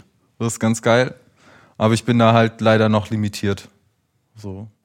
Und jetzt gerade bin ich da auf jeden Fall dabei, die, ähm, also ich weiß, ich weiß noch gar nicht so richtig, wo ich mich jetzt hinentwickeln möchte mit den Live-Sets, die jetzt kommenden Sommer irgendwie kommen, weil ich merke, dass sich eben mein Produktionsprozess auch gerade ziemlich verändert und ich viel mehr in der in die, in die Synthese einsteige. Bisher habe ich halt vor allem war ich vor allem in der Komposition, also habe ganz ganz viel Wert gelegt auf eine stimmige Komposition, auf stimmige Spannungsbögen, darauf, dass die Elemente alle irgendwie sozusagen, dass die jedes seinen Raum kriegt und dass dass sozusagen auch die Veränderungen alle geplant sind. Also da gibt's relativ wenig Willkür in meiner Musik und dementsprechend ähm, ja in den Live-Sets auch relativ wenig. Das ist auch schon alles eher geplant, würde ich sagen. Also Das heißt, du erlaubst dir gar nicht so viel Variationen nee, im Live-Spielen. nee, ich versuche dann, ich versuche schon irgendwie, ähm, nee, tatsächlich nicht, noch nicht. Also ich denke, ich, ich werde mir da so lange so die Zeit nehmen, wie ich da, wie ich mich damit wohlfühle. Ja. Aber also ich will schon, ich will da schon hin, irgendwann alles zu synthetisieren, so auch live. Ich stelle mir das schon krass vor. Aber ich glaube auch, das ist halt einfach ein Prozess, der braucht. Und ich will mich erstmal wohlfühlen damit, das entspannt zu Hause oder halt im Studio zu machen. Jetzt gerade Xenon Records, Xenonesk, die haben einen krassen Synthese-Standard, we- weiß nicht, ob ihr die kennt. Ja. Xenon Records, die haben also wirklich Plan von Klangsynthese. Ähm, und ich glaube, das lässt sich, also klar, wenn man davon, wenn man da richtig tief drin ist, dann ist es in, dem, in den Live-Sets, äh, dann kannst du halt richtig, richtig live spielen, ne? Also es gibt ja nochmal andere, es gibt einfach Abstufungen von Live-Sets. Es gibt Ja, genau, Live-Sets da, Punkt. ne? Da gibt's halt, also entweder du hast halt deine, deine Spuren oder du hast halt, also was ich immer richtig frech finde, ist, wenn, also das habe ich auch schon erlebt, ähm, dass es wirklich Leute gibt, die legen ihre Tracks halt in DJ-Sets auf und spielen die nacheinander ab und nennen es dann Live-Set, da bin ich dann raus. Da sage ich mir, nein, das ist eigentlich ein DJ-Set mit den eigenen Tracks, auch cool.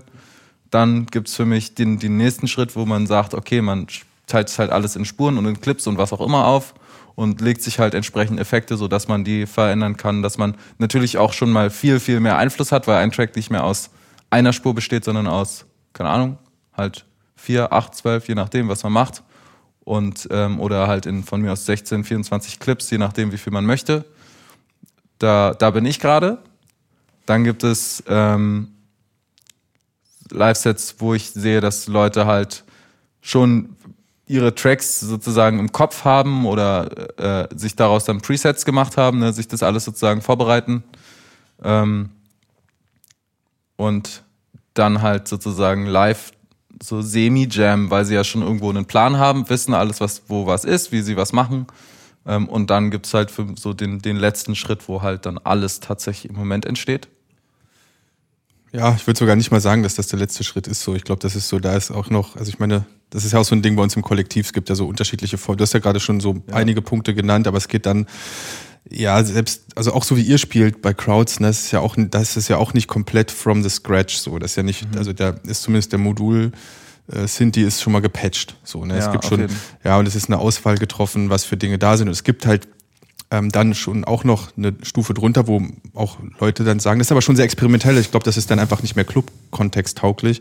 Das kannst du halt auf dem Ambient-Abend machen, dann nimmst du dein Modular mit, hast deine Kabel dabei und dann fängst du halt von null an ne, und steckst deine, baust einfach ein Patch, wo du gerade denkst, das funktioniert, du baust hier das und das rein. Also du kannst halt schon noch weiter, also es geht schon noch Low-Level, deswegen, also selbst auch so ein Set wie ihr spielt, ist ja auch nicht von, ist ja nicht ohne Vorbereitung, ist verhältnismäßig wenig Vorbereitung, vermutlich in dem zu, Vergleich zu dem, was du machen musst. Ja, auf jeden Fall. Ja, es dauert. Ja, andere Art der Vorbereitung. Also Ja. ich meine, du musst dann halt dir ein System entwickeln, was zulässt, unvorbereitet zu sein, aber das erfordert dann auch wieder eine andere Art von Vorbereitung. Genau, stimmt. Ich finde auch, ich finde auch diese Stuf, diese, diese stufige Darstellung nicht, glaube ich, nicht immer ganz passend, weil es gibt Ableton-Sets, die sind, ähm, da, das spielt jemand, der da 30, seit 30 Jahren Musik gemacht hat, zehn davon hat er improvisiert davon und irgendwann ist halt Ableton so sein Ding geworden. Das Set ist halt unglaublich. Ähm, deswegen würde ich jetzt nicht sagen, dass es krasser ist, ein Impro-Set zu spielen. Das ist, äh, es kommt dann immer drauf an. Also ich, mir gefällt diese stufige Geschichte nicht, dass man sagt, okay, man, ein DJ-Set ist am einfachsten und so weiter und so fort. Also ich glaube, das ist sehr, sehr unterschiedlich. Also ich, ich habe mich Um da auch dich so ein bisschen zu, deinen dein Schaffensprozess so ein bisschen zu, zu äh, relativieren. also ich finde, ich finde Vergleich zu tatsächlich, dem, was du gesagt hast. Ähm, also ich, ich, äh, wollte jetzt gar nicht so unbedingt den Vergleich zwischen Ableton und Analog äh, ziehen. Also du kannst ja, du kannst ja. genauso, du kannst ja real patchen und du kannst aber ja auch digital sozusagen ne, patchen. Das kannst du ja, kannst ja alles machen. Was ich halt meine, ist sozusagen, wie tief ist man in der, in der, in, also wie tief, tief ist man in der, in der, in der Materie tatsächlich drin, die man da nutzt. Und es ist halt, finde ich, sozusagen, sowohl, also es gibt halt für mich einfach technische Abstufungen, so was ist leicht, was ist schwer. Und es gibt ähm, Harmon oder, oder musikalische Abstufungen, auch da, was ist leicht, was ist schwer. Ähm, was für mich natürlich jetzt nicht irgendwie bewertet, wie gut Kunst ist, weil das ist eh immer subjektiv. Das ist immer eine subjektive Wahrnehmung. Gefällt mir die Kunst? Ja, nein, vielleicht. So. Also Scream zum Beispiel, der hat angefangen Mucke zu machen auf seiner PlayStation 2. ist jetzt seit ich weiß nicht wie lange unterwegs und, und hat, hat eine unglaubliche musikalische Entwicklung gemacht. Und für mich ist trotzdem also die Kunst, die er damals gemacht hat, noch genauso wertvoll wie die Kunst, die er heute macht. Es ist halt einfach anders. Ähm, aber ich, ich, ich genieße es natürlich schon trotzdem, mir sozusagen so Ziele zu setzen. Okay, wo möchte ich hin? Und was finde ich, Ja. was bewundere ich auch einfach, ne? Und ich weiß so, ich, ich spiele Live-Sets und ich weiß, es ist auch schon besonders so, aber ich weiß halt auch ganz klar, okay, das ist nicht der, der, der Punkt, wo ich, also jetzt, wo ich bin, ich genieße und ich, ich genieße, dass ich hier bin und ich weiß es wertzuschätzen, aber ich weiß auch trotzdem, dass ich noch woanders hin möchte. Und es motiviert mich dann immer, mir zu sagen, okay, komm, steigst du doch noch mal tiefer in das Thema ein oder doch noch mal tiefer in das Thema ein, ähm, weil ich daran glaube, dass Kunst auch oder oder also Kunst Kunstschaffende auch immer damit dann mit ihren Zielen wachsen können, solange sie nicht zu hoch gesteckt sind natürlich. Ich glaube, was Andi so ein bisschen auch meinte, ist, du hast dir ja selbst so eine kleine Wertung reingebaut, ähm, weil es irgendwie das eine ist Ableton und das andere ist dann vielleicht analog oder sonst irgendwas und das ist erstmal völlig vermutlich völlig bums, weil das ist klar, Kunst ist subjektiv, aber auch die Art, wie du Musik machst am Ende ist ja auch eine Art, ist, hat schon ein bisschen was Ideologisches. Ne? Der eine sagt halt, oder die eine sagt, ja, ich, das muss halt alles, äh, der Klang muss live erzeugt werden. So, das ist, jeder baut sich sein Konzept sozusagen. Der andere sagt, eine Spur ist okay und ich arbeite mit denen und verschachtel die oder Samples sind tabu, Samples sind in Ordnung. Das ist halt so, das, das sind alles so selbst aufgelegte ja, irgendwie Richtlinien, die man sich da baut und mit denen man dann halt arbeitet innerhalb Ja. dieses Konzepts so und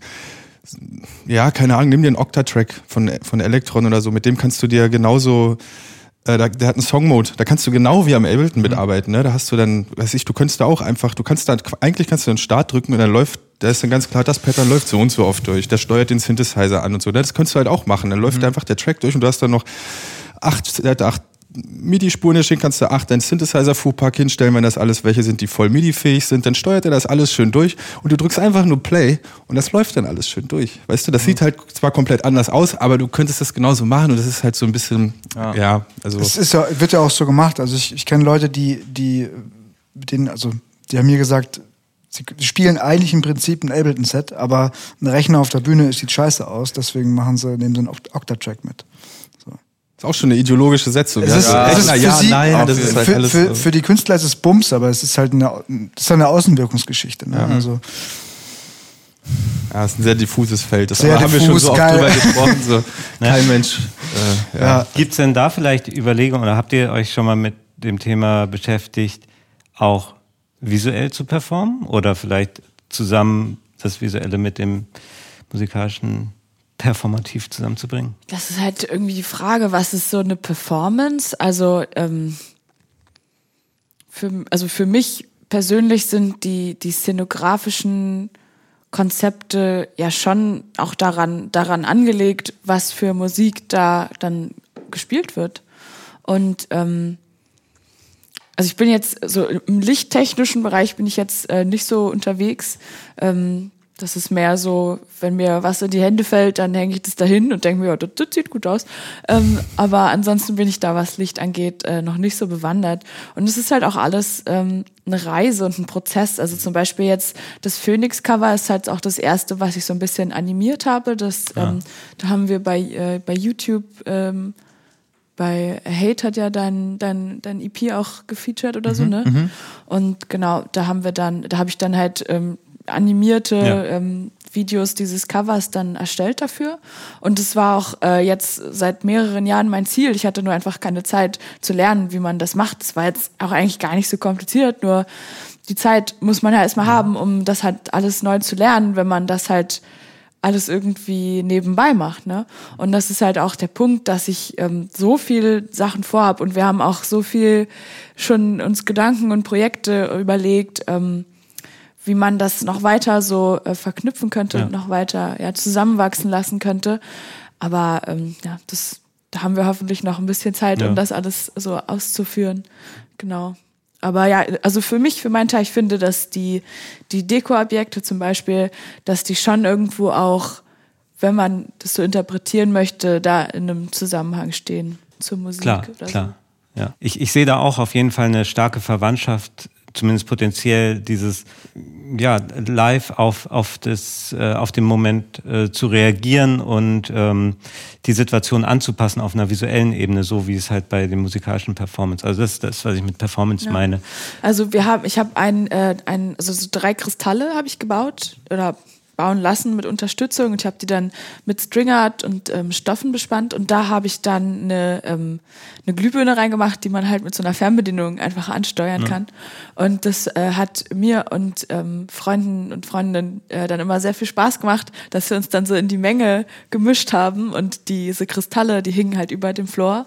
Und ähm, wir haben dann äh, ja halt so Licht gemacht sozusagen, in Anführungszeichen, ähm, indem wir uns dann halt da drunter gestellt haben und dann halt zum, zum Drop oder irgendwas haben wir dann halt die Farbe verändert oder den Lichtmodus verändert oder so.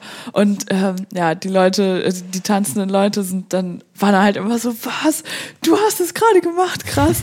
Also es hat, das, das, hat für mich, glaube ich, ja. schon so eine Art ähm, Das Performance-Charakter gehabt. Ja, ja. Genau, also das, ähm, das kam immer voll gut an eigentlich. Ja, mega. Und das ist auch genau das, was in meiner Erfahrung, dass bei einer, bei einer musikalischen Performance auch einen so einen Schub gibt, wenn das, wenn du das Feedback kriegst vom Publikum und die darauf reagieren und merkst so, das, was ich gerade mache, das hat wirklich ein, eine Auswirkung. Und Oder andersrum, so Und- wie ja. beim Licht auch. Also du siehst, du, du hörst irgendwas, du siehst aber auch in dem Moment auch, dass der oder diejenige irgendwas macht. Äh, Das ist bei der Ja. Stimme ist es am, am, am intuitivsten, aber auch bei Ha- Handbewegungen oder irgendwelchen Moves. Ja, du erweiterst quasi so diesen Feedback-Loop, äh, der in unserem Ja. Fall dann erstmal zwischen Publikum und Musikern ist, dann kommt dann das dritte Element dazu und äh, jeder schickt was rein in die Situation und jeder kriegt was zurück und reagiert aufeinander. So, das ist in meiner Vorstellung auf jeden Fall ein schönes, schönes Universum. Ja, wir hatten bei einer Veranstaltung ähm, in der Anomalie, da haben wir ein, ein Tape Art Mural getaped, äh, irgendwie, ich glaube,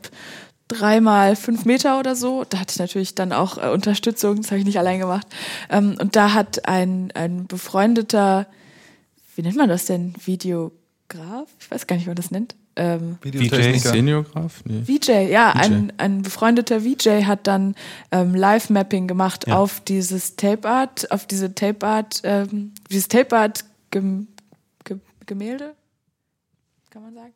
Ähm, ja, genau, das war, das war ziemlich cool. Also da bin ich auf jeden Fall noch nicht an so einem Punkt. Ähm, der hat dann da irgendwelche crazy Animationen draufgepackt oder so, die dann halt damit mehr so mit dem, mit dem Bild an sich interagiert haben, mhm. aber auch halt schon ähm, dann zur Musik auch irgendwie gepasst haben. Das fand ich ziemlich krass. Ähm, ja sowas wäre natürlich auch echt cool für die Zukunft. Aber ja, die, wir sind halt auch nur irgendwie zwei Leute, die halt auch nur eine begrenzte Zeit haben und entweder ähm, ja das, das Thema packt äh, mich oder dich so und wir gehen es dann an und lernen das und bringen uns das bei oder so, oder wir holen uns halt Leute ins Boot, ja. die darauf Bock haben. Ja. Ja, VJing ist auch nochmal so eine bei uns auch mal eine extra so Schiene. Das, das ist schon auch nochmal, ja. also das kann man irgendwie nicht so nebenbei machen. Also wir haben auch mit einer Künstlerin zusammengearbeitet, mit, also mit Hüllkurve, und dann haben wir mit Fiona Kostrop, äh, Kastrop zusammengearbeitet. Und die ist halt voll die ähm, ja, Mediendesign, weiß ich, Künstlerin und so. Und, aber die hat halt auch noch, die ist halt noch nie als VJ gearbeitet sozusagen, ne? sondern die macht auch also alles Mögliche, so krasse Konstruktionen, aber das ist nichts, was sie dir so, glaube ich, nebenbei so aufhilfst. Also außer, dass du klar, du kannst natürlich Sachen vorbereiten, du kannst dann auch da Play drücken und dann läuft da irgendwas in der Schleife, aber wenn du so live sowas noch machst, ja, macht man, glaube ich, nicht so nebenbei. Nee, also, Muss man Bock drauf haben. Nee, sich wir, wir hatten, stimmt, wir haben auch beim Kipotopia Festival letztes Jahr, da hatten wir ja auch, da war ich ja auch in engen Austausch äh, mit den mit den beiden VJs äh, sozusagen, die da auch die Bühne dann ähm, noch visuell bespielt haben und ich war auch äh, total geflasht, was die da alles für Animationen halt schon im Gepäck hatten. Also sehr, also auch sehr psychedelische Sachen und so, was die halt alles schon selber im Vorfeld zu Hause gebaut haben. Und ähm, ja, was, was dann halt auch einfach super toll dort dann vor Ort aussah. Also ja. da habe ich ganz großen Respekt auch vor. Ja. Also ich habe da tatsächlich schon die eine oder andere Idee, aber was ich dafür brauche, sind auf jeden Fall erstmal ganz viel Wissen und ganz, ganz viele Nobs. Ganz viele Nobs. mehr, ihr mehr, also wenn ihr, wenn ihr äh, MIDI-Controller kennt mit maximal vielen Knobs, am besten irgendwas, was man sich selber bauen kann oder so, dann äh, Bastel. haut mich an. Hm? Bastel Instruments. Ah, die heißen so? Ja. Mhm. Okay, nice, weil ich, ich brauche Knobs. Bitte einfach Schick nur mehr. Nice. Geil. Link ist raus. Knobs gleich. Ja. Action. Ja, ja, ja, ist halt wirklich so. Und auch gerade für so audiovisuelle Geschichten, ne? Also kannst ja auch rein theoretisch ja, alles Signale belegen, hin, ne? oder, oder Signale hin und her schicken und dann äh, schaffst du irgendwelche Automatismen, dass mm, ja zum Beispiel das Video irgendwie im Takt der Musik pulsiert oder dass du quasi auch auf einer technischen Ebene die Systeme miteinander verbindest. Ja, auf jeden Fall. Also was ich machen möchte, ist halt, also da, dafür muss ich mich natürlich auch erstmal mit, einem, mit dem einen oder anderen Lichtprogramm auskennen und ich werde es auf jeden Fall auch nicht alleine können, aber worauf ich halt Bock habe, ist ähm, ja, halt jeden Knob nicht nur in Ableton mhm. zu belegen, mhm. sondern auch noch in einem anderen Programm. Und wenn ich dann halt irgendwas tue, dann arbeite ich halt nicht nur mit der Musik. Ich stelle mir das schon ziemlich geil vor. Ähm, aber dafür braucht es halt Knobs. 60 Knobs heißt es. Also 60 Knobs, das klingt schon mal gut. Das, das sollte reichen, vielleicht. Ja, ja. Das ist halt zwei. Ja, ihr, ihr, habt jetzt ja so Anfang des Jahres auf jeden Fall nochmal so professionell, also euer Label quasi auch nochmal professionalisiert, habt auf jeden Fall auch nochmal gut angezogen. Und ja. was sind so eure, was sind so eure Pläne für dieses, naja, weiß nicht, dieses, kann man jetzt schon richtig gut planen für dieses Jahr, aber für dieses und nächstes Jahr, sagen wir es mal so. Jetzt stehe ich auf dem Schlauch. Ach so, ne, ich habe so den Eindruck, also ich habe verfolge jetzt euer Label seit eineinhalb Jahren so ungefähr und ähm, habe halt so mitbekommen, dass ihr jetzt mittlerweile ist halt alles, was ihr so, so ihr so unter, also auf, auf allen möglichen Plattformen abrufbar. Ihr seid nicht mehr nur auf Soundcloud und so weiter und so fort. So meine ich. Äh, die Podcast-Reihe habe ich das Gefühl, ist jetzt seit auch vielleicht einem Jahr oder so ist halt kommt ist halt alles also es ist jetzt der Fokus ist noch stärker ich hatte so ein bisschen das Gefühl davor ist es noch so ein so ein Freundschaftsprojekt wo man so einfach es ist auch ist es jetzt auch glaube ich immer noch also so wie ich euch verstehe es ist ja immer noch ein also ein sehr liebevolles äh, leidenschaftliches Projekt das hat sich nicht geändert aber ähm, zumindest in der Außenwahrnehmung habe ich schon das Gefühl, dass es jetzt so wirklich, also ich, mir läuft das ständig auch auf Insta oder irgendwo, laufen so, ich, man kriegt mit, da passiert irgendwie was, da ist irgendwie viel Bewegung, habe ich das Gefühl. Das meine ich so mit professionalisiert quasi, dass irgendwie da so angezogen hat, dass da schon jetzt irgendwie regelmäßig, konstant was passiert so. Bam, bam, bam. Ja, danke für das Kompliment auf jeden Fall. Ähm, das äh, freut uns natürlich, so ein Feedback zu kriegen. dass die ganzen Sachen, die wir uns so überlegt haben, ähm, auch irgendwie fruchten, ja, das ist, äh, das ist schön zu hören. Das ist halt auch eigentlich die, Wahrne die Außenwahr Außenwirkungen, die wir erreichen wollen, dass halt was passiert. Und das ist ja auch irgendwie gerade total wichtig, ähm, halt zu zeigen, dass man halt irgendwie da ist. Ne? Also ich meine, da gibt's halt Leute, die oder äh, Institutionen, die sind halt irgendwie jeden Tag auf Social Media unterwegs und posten jeden Tag irgendwas oder so. Und die Kapazitäten haben wir halt nicht, weil das halt nicht unser Vollzeitjob ist. Auch wenn es äh, dann zwischenzeitlich dann manchmal sich schon so anfühlt. ähm, ja, und das, dann, dann müssen wir halt auch abwägen, wie, wie viel Zeit und Energie stecken wir da rein, für welchen Outcome sozusagen. Und ähm, ja, also das, ähm, ja, das, der, dass der Entscheidungsprozess, die Entscheidungsprozesse jetzt so noch zwischen uns beiden ablaufen, das ähm, erleichtert das alles und äh, verschnellert diese ganzen Prozesse halt auch, indem man halt sagt, so, heute machen wir das, alles klar, und dann wird's gemacht. So. Dann ist es nicht irgendwie noch, man spricht sich noch eine Woche ab oder sowas und dann dauert es noch eine Woche oder dann vergisst irgendeiner was, sondern es ist so, hast du daran gedacht? Nee, okay, dann mache ich das jetzt, alles klar. Und dann ist es halt irgendwie auch getan. Ähm, ja, das, das ist so ein bisschen der Vorteil, wenn man zu zweit ist. Und die Oder Verantwortlichkeiten. ja, Und die Verantwortlichkeiten sind klar und verlässlich. Ähm, aber die eigentliche Frage war ja, was sind unsere Ziele? Genau. Ähm, also ich habe eher zwei eher so Metaziele sozusagen. Also das eine ist halt die Schwächen aus, ähm, auszubauen oder halt äh, eben zu stärken, also zu kompensieren und auch in den Schwächen, in den schwächsten Punkten, die wir halt haben, zu wachsen und die ähm, ja zu nähern so und dafür zu sorgen, dass sie halt eben keine Schwächen mehr sind. Und dazu gehört zum Beispiel auch Außenwirkungen, da waren wir einfach nicht so stark drin und das machen wir jetzt halt mehr. Ähm, also das ist auf jeden Fall ein wichtiges Ongoing-Ziel. Ja, aber auch ganz klar, also wir, das ist unsere, unser beider Passion. Das Ja. ist irgendwo auch irgend so eine, so eine Art Berufung. Das klingt jetzt vielleicht ein bisschen hochgestellt, aber ähm, so aus, aus Berufung Beruf machen, das war auf jeden Fall schon so irgendwie so langsam unser Ziel. Und dann kam halt irgendwie Corona dazwischen, ähm, was halt äh, ja die ganze Sache echt irgendwie erschwert hat.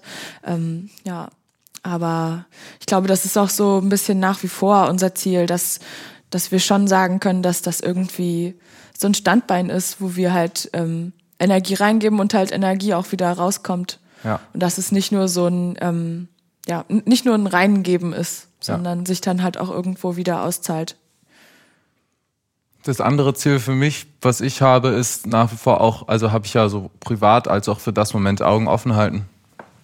Weil die, die Situation ist halt eben sehr vertragt gerade und es ist, es kann sein, dass sich, dass sich, sag ich mal, dieser, diese, diese Grenzen auf, auflösen ne, und wir wieder Veranstaltungen machen können, irgendwie wieder in Kontakt gehen können und die, die gerade diese Szene, die, die Szene lebt ja von Kontakt. Also, wenn wir uns jetzt alle noch fünf Jahre weiter halt bei uns zu Hause einsperren und halt da Mucke machen, ich glaube, dann würde halt jeder irgendwann dann auch einfach eingehen. Weil eben diese, dieser Austausch, dadurch kommt ja viel auch Inspiration. Ne? Und es gilt ja sowohl für ähm, künstlerische, also direkte künstlerische Prozesse wie Kunst machen. Es gilt aber ja auch für andere kreative Prozesse, wie zum Beispiel ähm, eine Veranstaltung organisieren. Ne? Da gibt's ja keine klaren Linien und also schon, aber nicht in der Szene, in der wir uns bewegen. Ne? Das, das lebt ja davon, dass neue Sachen gemacht werden, dass irgendwie neue Projekte aufkommen und, ähm, und also ich schaue einfach, dass ich, ähm, dass ich ähm, meine Energie sammle und dann, wenn sich eine wirklich gute Gelegenheit bietet, ich dann die nutzen werde. Und ich weiß auch, dass sie sich auftun werden. Also ich, ich habe da schon auf jeden Fall ähm, ein oder das, die ein oder andere Veranstaltung im Hinterkopf, die auf jeden Fall stattfinden kann. Ähm, aber die Frage ist, wird der Rahmen dann so günstig sein und wird der Rahmen so Sinn machen, dass ich das Gefühl habe, okay, wenn wir jetzt diese Veranstaltung machen, dann wird die auch so, wie ich sie mir vorstelle. Oder es ist vielleicht nur so ein halbgarer Kompromiss, auf den ich eigentlich keinen Bock habe. So, weil das, das mache ich halt nicht. So, so, also so halbgare, halbgare Kompromisse, die, die machen auch niemanden glücklich. Und ich denke, also was auf jeden Fall, klar mit den Releases äh, liegt es auf der Hand, Hüllkurve, Ja, stimmt. bringt bei uns eine EP raus, ist für uns auf jeden Fall ein wichtiger Meilenstein. So, weil das für uns dann auch bedeutet, okay, wir wollen ähm, auch mehr mit Leuten zusammen zu, zusammenarbeiten, die jetzt noch nicht so eng bei uns sind und bei denen wir aber ein gutes Gefühl haben, sowohl musikalisch als auch menschlich. Ähm, das, das wünsche ich mir auf jeden Fall, dass wir das ausbauen. Ähm, und da ergeben sich auch gerade ein paar Sachen. Aber wie gesagt, eine große Lehre, die ich aus Corona gezogen habe, ist, es kann gerade nichts forciert werden. Sollte man eh nicht machen, aber also wer es jetzt immer noch macht im musikalischen Kontext, so das äh, macht keinen Sinn. Ne? Das, man, also ich, ich habe den Eindruck, so die Ziele ergeben sich relativ spontan. So dadurch, dass einfach sich die der der Boden, der shiftet ja die ganze Zeit, ne? Ja. Und ähm, aber genau damit, genau damit äh, ähm, finde ich es gerade ganz spannend zu arbeiten. Ja. Ja, dann äh, Janik und Lina, vielen Dank, dass ihr da wart. Uns sehr gefreut. Ähm, wir würden noch eine kleine Fragerunde machen, schnelle Fragerunde. Ihr müsst nur mit, äh, es ist eine Oder-Fragerunde und ihr antwortet bitte gleichzeitig.